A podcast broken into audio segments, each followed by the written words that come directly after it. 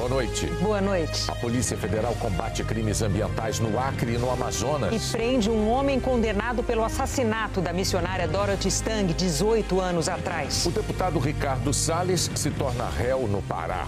A acusação é de ter facilitado o contrabando de madeira ilegal para os Estados Unidos e Europa. A polícia da Bahia afirma que a chacina de nove pessoas foi motivada por ciúme. O Vaticano dá explicações para uma declaração polêmica do Papa sobre a Rússia. O plenário da Câmara aprova a urgência do projeto que prorroga a desoneração da folha de pagamento de 17 setores da economia. A 123 Milhas entra com pedido de recuperação judicial. E os nossos repórteres mostram os possíveis impactos para os clientes. O Jornal Nacional está começando.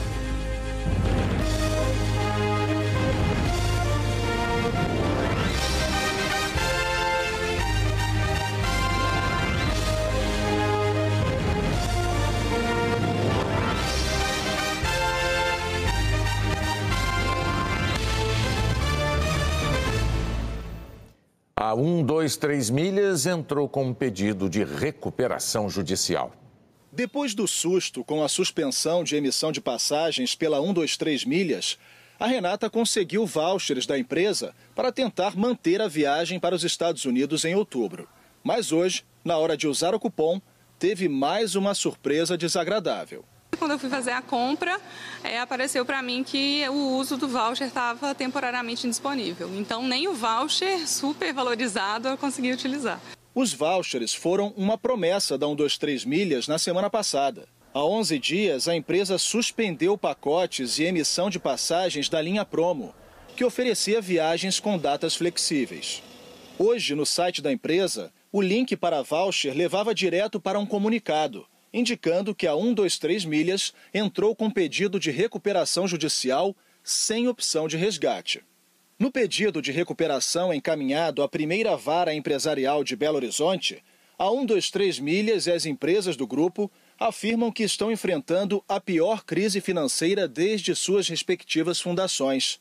A empresa solicita, pelo período de 180 dias, a suspensão imediata de todas as execuções direcionadas contra o patrimônio das empresas do grupo e a imediata suspensão das medidas extrajudiciais adotadas pelos órgãos de defesa do consumidor. As ações judiciais de clientes e credores contra a empresa se acumulam em todo o país. Só em Minas Gerais são mais de 1.300.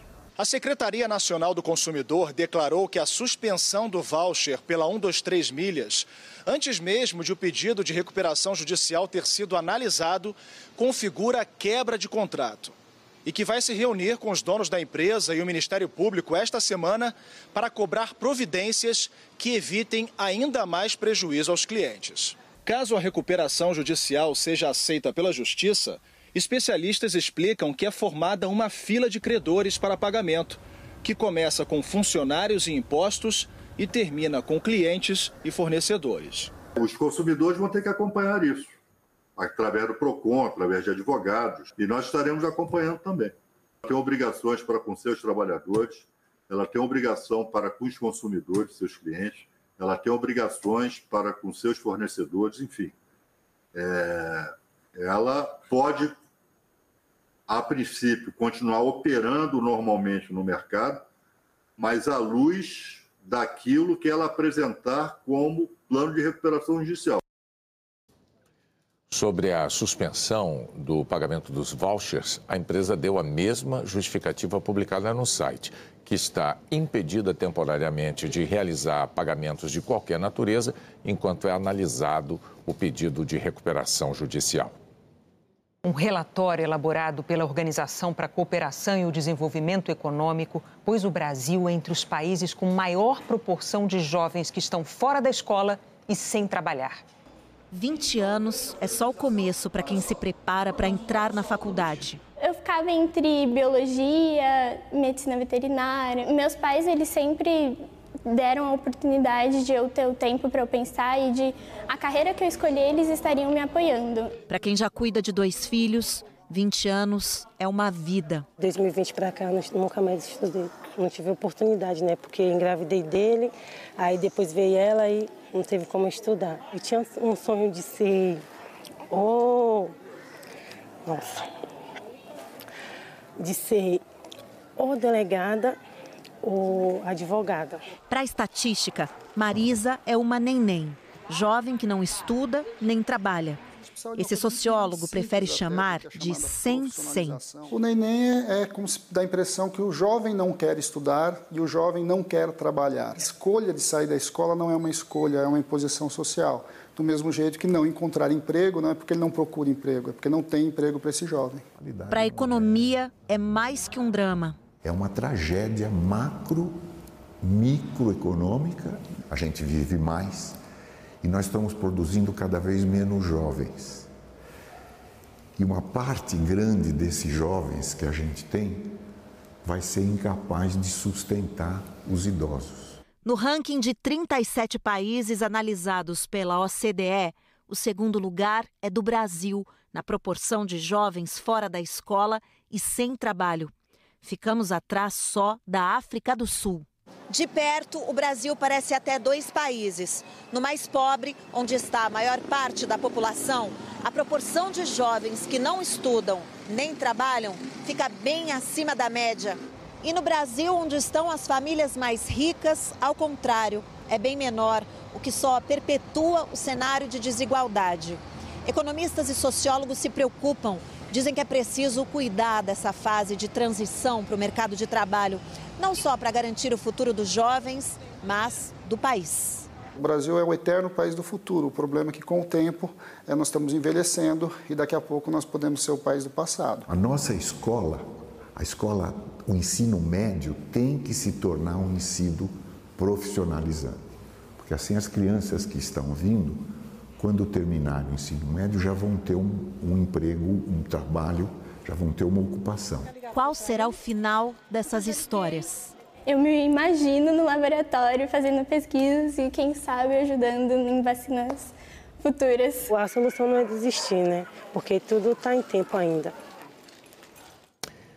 Em São Paulo, cursos de capacitação têm exatamente o objetivo de preparar jovens para o trabalho numa área que está precisando muito de profissionais. O João sempre foi fanático por games. Só não imaginava que teria a chance de conhecer os códigos dessa tecnologia, nem que isso viraria um projeto para o futuro.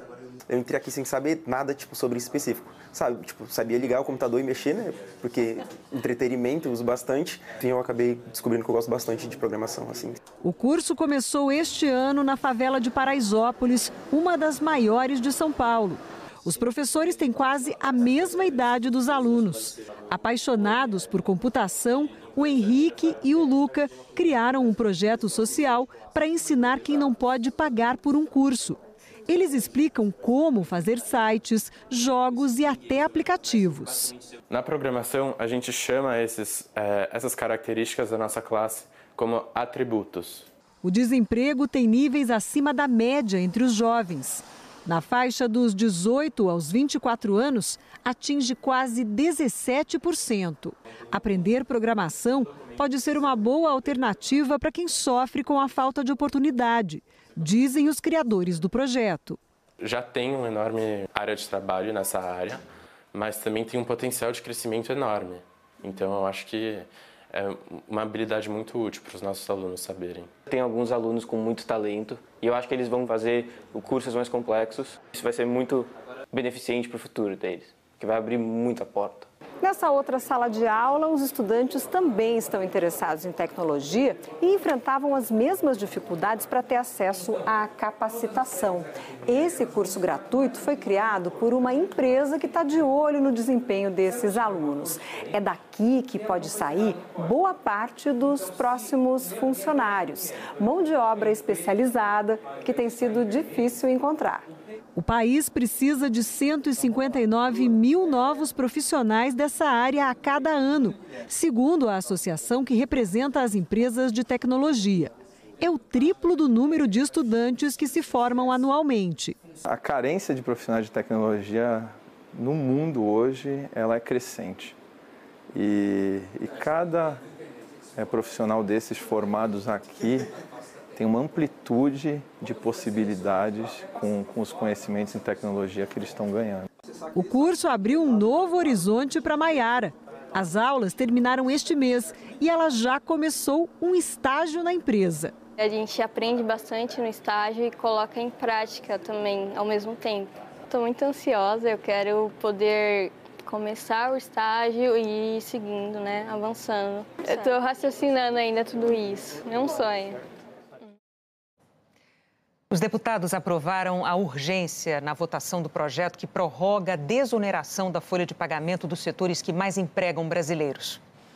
O planejamento das empresas para o ano que vem, quanto investir, quanto contratar, tudo depende da previsão de quanto elas terão em caixa. Por isso, a definição sobre a folha de pagamento é fundamental, explica a presidente da Federação de Manutenção de Infraestrutura de Redes de Telecomunicações e de Informática. Nós precisamos investir, nós precisamos qualificar, nós precisamos contratar mão de obra, nós precisamos ver toda a nossa infraestrutura. Então, essa indefinição é prejudicial para as empresas, consequentemente para os trabalhadores e para o país.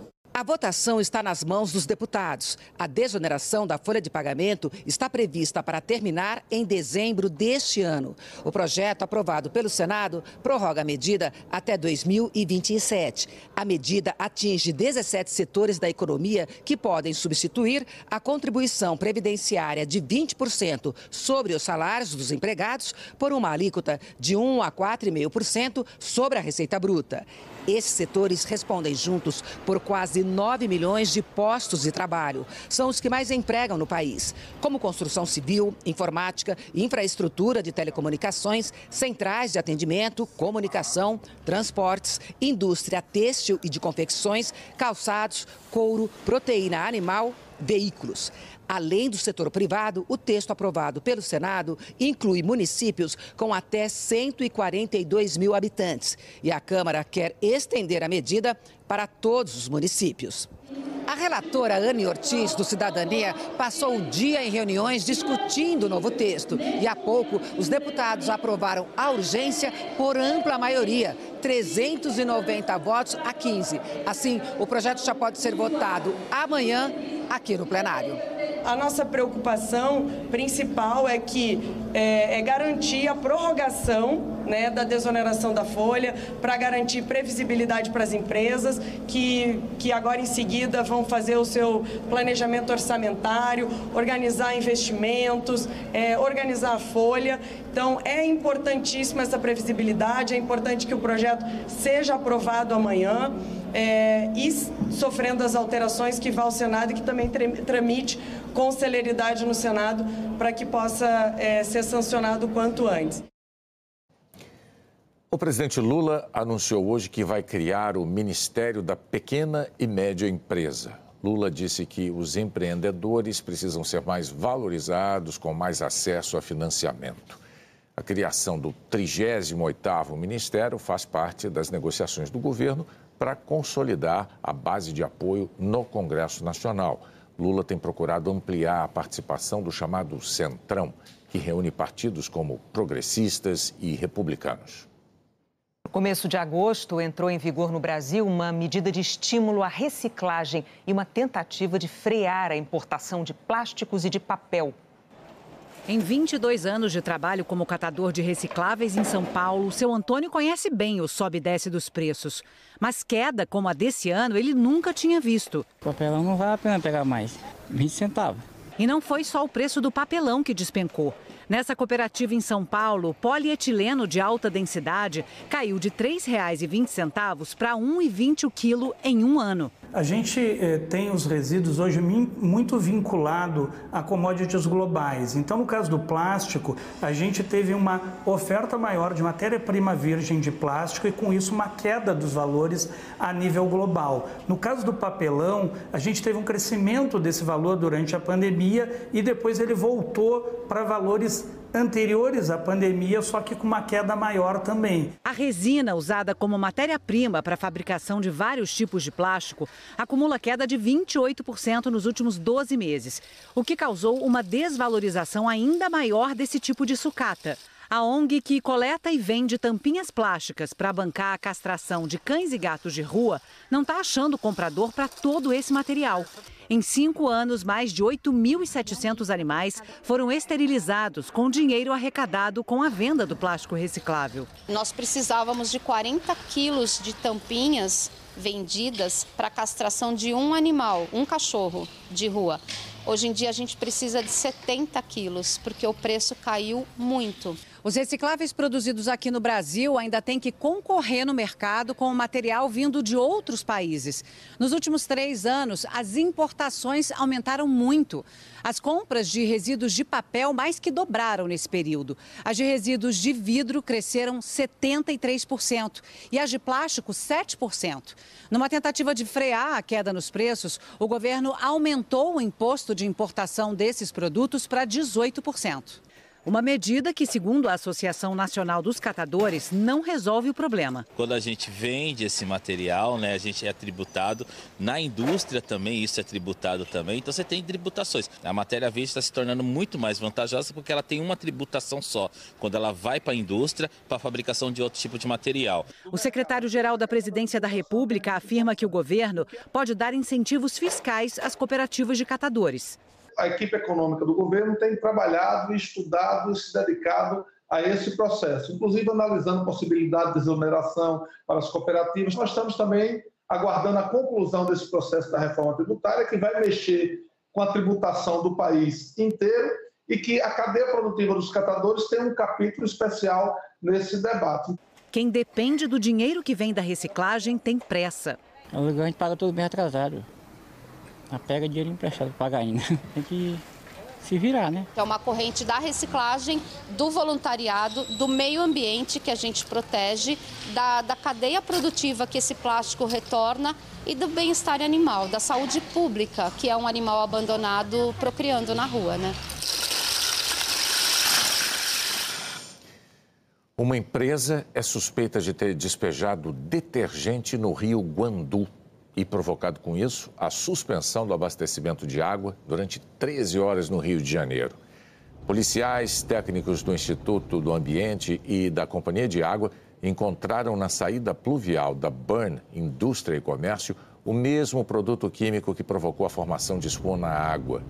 A empresa nega envolvimento.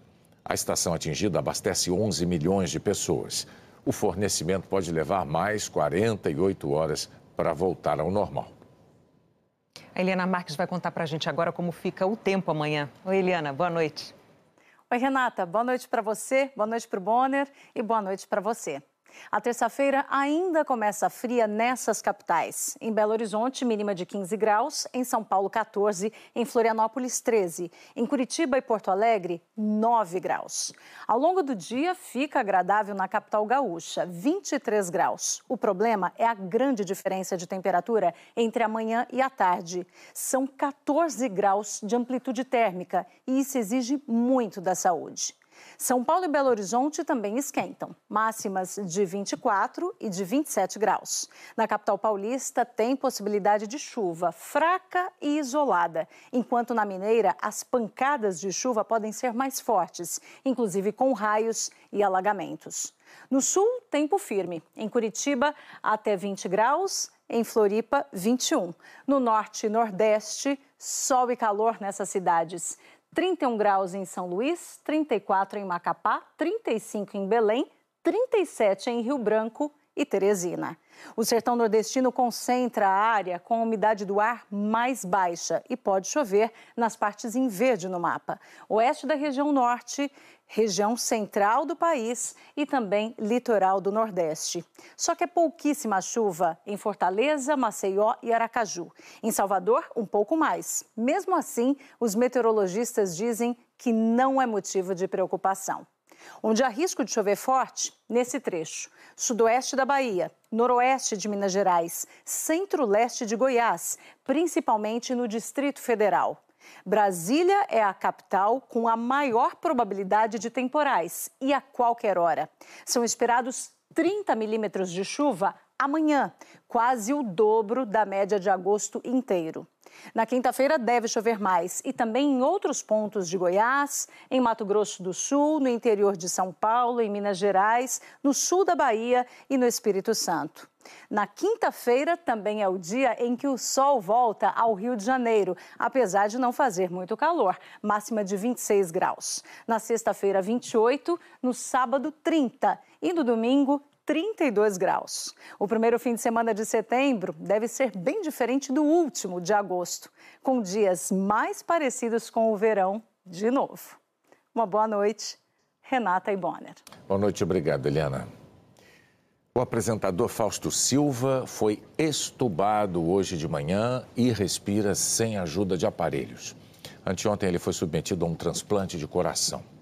Boletim médico divulgado pelo Hospital Israelita Albert Einstein, em São Paulo, diz que o Faustão continua na UTI, está consciente, conversa normalmente e apresenta boa função do coração. A seguir, o ex-ministro do Meio Ambiente, Ricardo Salles, se torna réu. Um condenado pelo assassinato da missionária Dorothy Stang volta para a cadeia.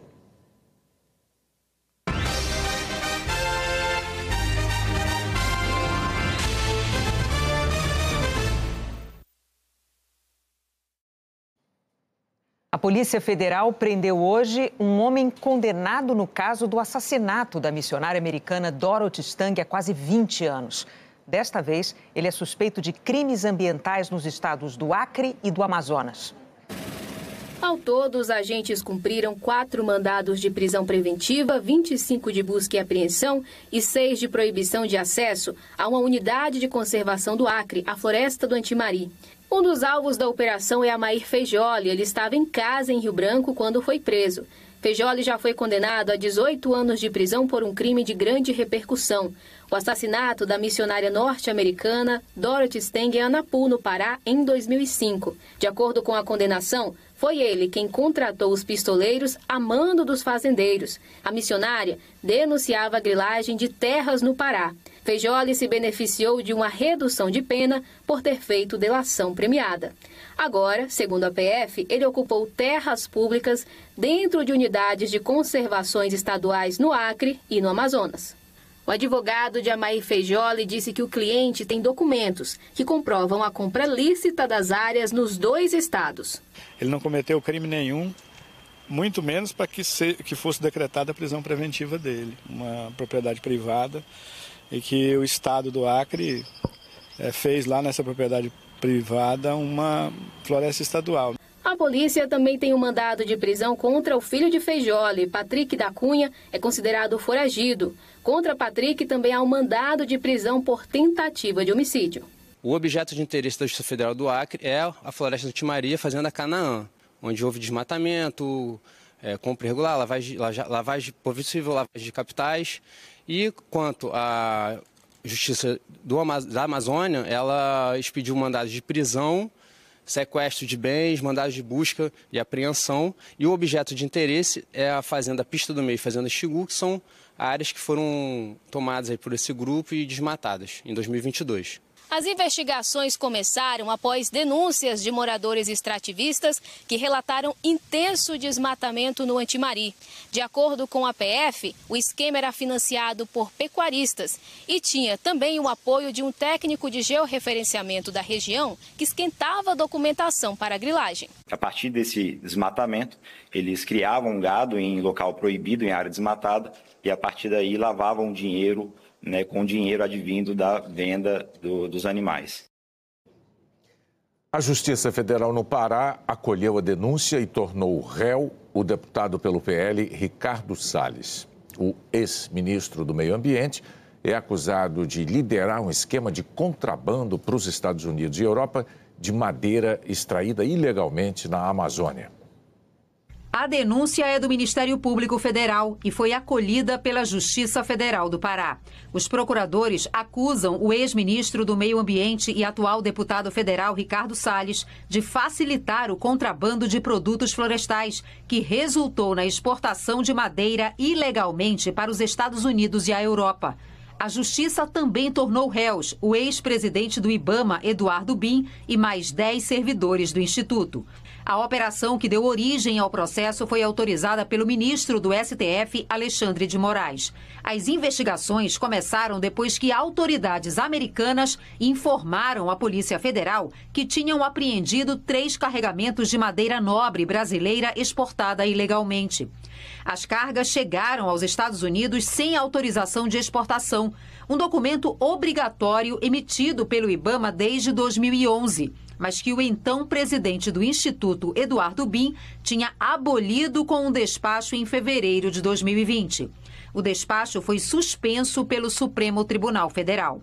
De acordo com as investigações, a mais alta cúpula do Ministério do Meio Ambiente e a alta direção do IBAMA manipularam pareceres normativos e editaram documentos para beneficiar madeireiras e empresas de exportação que tiveram cargas de madeira apreendidas nos Estados Unidos.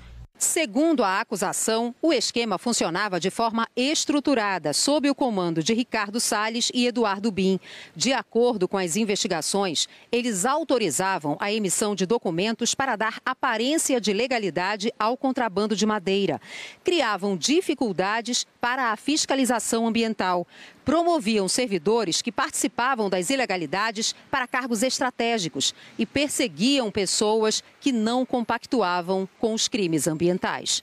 Na decisão, o juiz argumenta que, como os crimes não têm relação com o atual mandato de deputado federal, não cabe foro privilegiado. Ou seja, Salles terá que responder pelas acusações na primeira instância. Numa rede social, Salles escreveu: Tenho certeza que a seriedade e imparcialidade do judiciário demonstrarão a falácia contida na denúncia. No fim de 2020, quando ainda era ministro, Ricardo Salles entrou em conflito com a Polícia Federal. Na divisa do Pará com o Amazonas, a Polícia Federal apreendeu mais de 204 mil metros cúbicos de madeira, volume suficiente para carregar 13.600 caminhões. A Polícia Federal afirmou que a madeira era resultado de extração ilegal. Na época, Salles foi pessoalmente à região e se reuniu com madeireiros. Depois, cobrou a liberação da carga, apesar dos indícios de crimes ambientais. Esse caso ainda está sendo investigado. Nós não tivemos resposta da defesa de Ricardo Salles e não conseguimos contato com Eduardo Bin. Uma operação do Ministério Público do Amazonas e da Polícia Federal cumpriu 16 mandados de busca e apreensão contra a cúpula da Secretaria Estadual de Segurança Pública. As buscas foram em Manaus, em Apuí e na cidade de São Paulo. A suspeita é de uso da secretaria para cometer crimes de corrupção, lavagem de dinheiro e extorsão de dinheiro de traficantes. O secretário de Segurança Pública do Amazonas, Carlos Alberto Mansur, foi preso em flagrante por porte ilegal de arma e liberado depois de pagar fiança. Agora à noite, ele foi exonerado e os outros investigados afastados da função. O governo do Amazonas declarou que está colaborando com as investigações, que não compactua com nenhum tipo de desvio de conduta de servidores e que tomará as providências necessárias. A polícia da Bahia concluiu que a chacina que deixou nove mortos foi motivada por ciúme. As investigações revelaram que o alvo dos bandidos, um homem conhecido como Preá, era ex-namorado de uma moça que tinha um relacionamento com um dos assassinos o executor vai matar justamente o Preá por ter sido namorado dele, por ele entender que ainda havia algum tipo de assédio ou algum tipo de contato desse Preá com a atual namorada. Na madrugada de hoje, esse executor e um outro bandido morreram num confronto com a polícia. Um terceiro acabou preso e outro suspeito está foragido. A chacina aconteceu na noite de domingo na zona rural de Mata de São João, região metropolitana de Salvador. Os quatro bandidos foram até uma casa para matar o ex-namorado dessa mulher e acabaram executando também a tiros outras seis pessoas que estavam na mesma casa, entre elas duas crianças e uma adolescente de 17 anos. A residência pegou fogo, possivelmente foi incendiada. Um garoto de 12 anos, também da família, conseguiu fugir e pediu ajuda na casa ao lado onde os bandidos mataram mais duas pessoas. Parece que essa casa, onde estavam as duas moças, resolveu então abrir à porta. E isso fez com que os marginais, então, é, desferissem é, disparo de arma de fogo contra essas duas senhoras. Esse garoto está internado em Salvador com mais da metade do corpo queimado. O estado de saúde dele é grave. Um bebê de aproximadamente um ano e meio, que também estava na casa que pegou fogo, aparentemente foi poupado pelos assassinos e está bem. Dados do Instituto Fogo Cruzado mostram que a cidade de Mata de São João é a terceira mais violenta da região metropolitana de Salvador, ficando atrás da capital baiana e de Camaçari. Do começo do ano até o último domingo, Mata de São João teve 41 tiroteios, com 42 mortes. A polícia do Rio Grande do Sul prendeu 53 suspeitos de tráfico de drogas e de assassinatos em 18 cidades gaúchas e catarinenses. Os policiais apreenderam armas, drogas e celulares.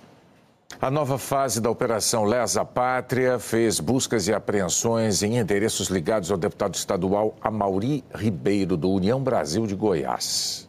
Em junho, esse deputado discursou na Assembleia Legislativa, disse que deveria estar preso por ter ajudado a financiar os acampamentos golpistas de janeiro.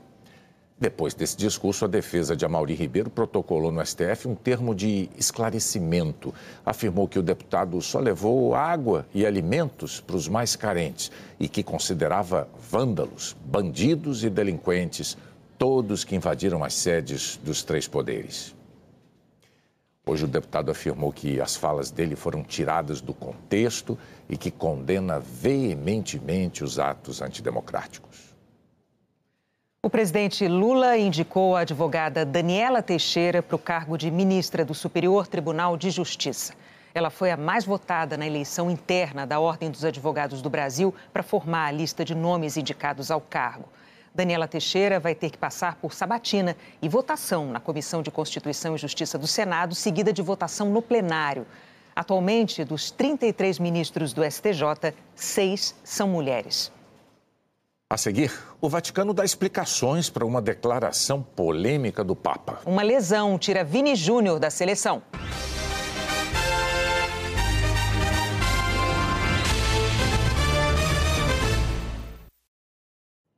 Um novo grupo de afegãos está acampado no Aeroporto Internacional de São Paulo. Quase 140 refugiados que vieram para o Brasil fugindo do regime talibã e aguardam acolhimento. A Prefeitura de Guarulhos e o governo paulista estão fornecendo alimentação.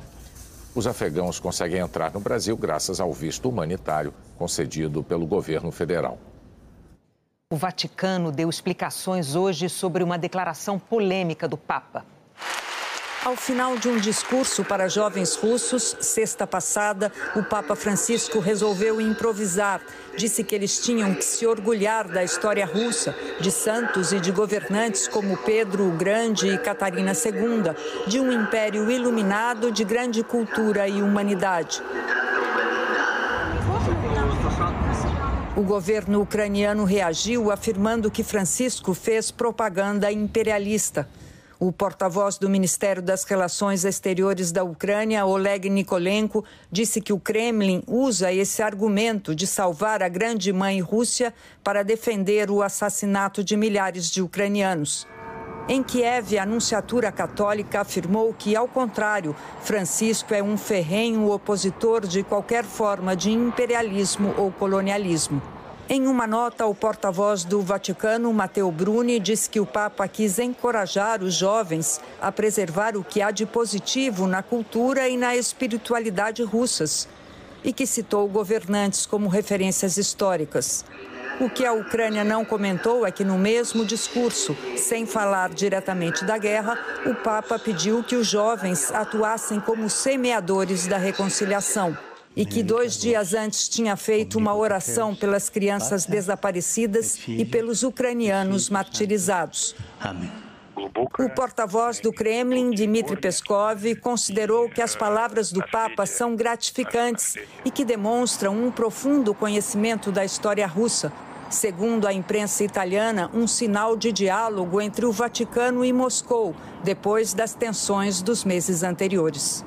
Hoje, o funeral do chefe do grupo de mercenários Wagner foi realizado em um cemitério de São Petersburgo, numa cerimônia fechada. O presidente Vladimir Putin não compareceu. Dias antes de morrer no desastre aéreo, Yevgeny Prigozhin fez uma profecia. Disse que a Rússia era um avião prestes a explodir. O alto comissário da ONU para os Direitos Humanos, Volker Turk, manifestou solidariedade à jogadora espanhola Jenny Hermoso. Ela foi beijada na boca, sem consentimento, por Luiz Rubiales, presidente da Federação Espanhola, na cerimônia de premiação da Copa do Mundo, no domingo retrasado. Volker Turk disse que espera que esse caso marque um ponto de virada na luta contra os abusos e assédios sexuais no esporte.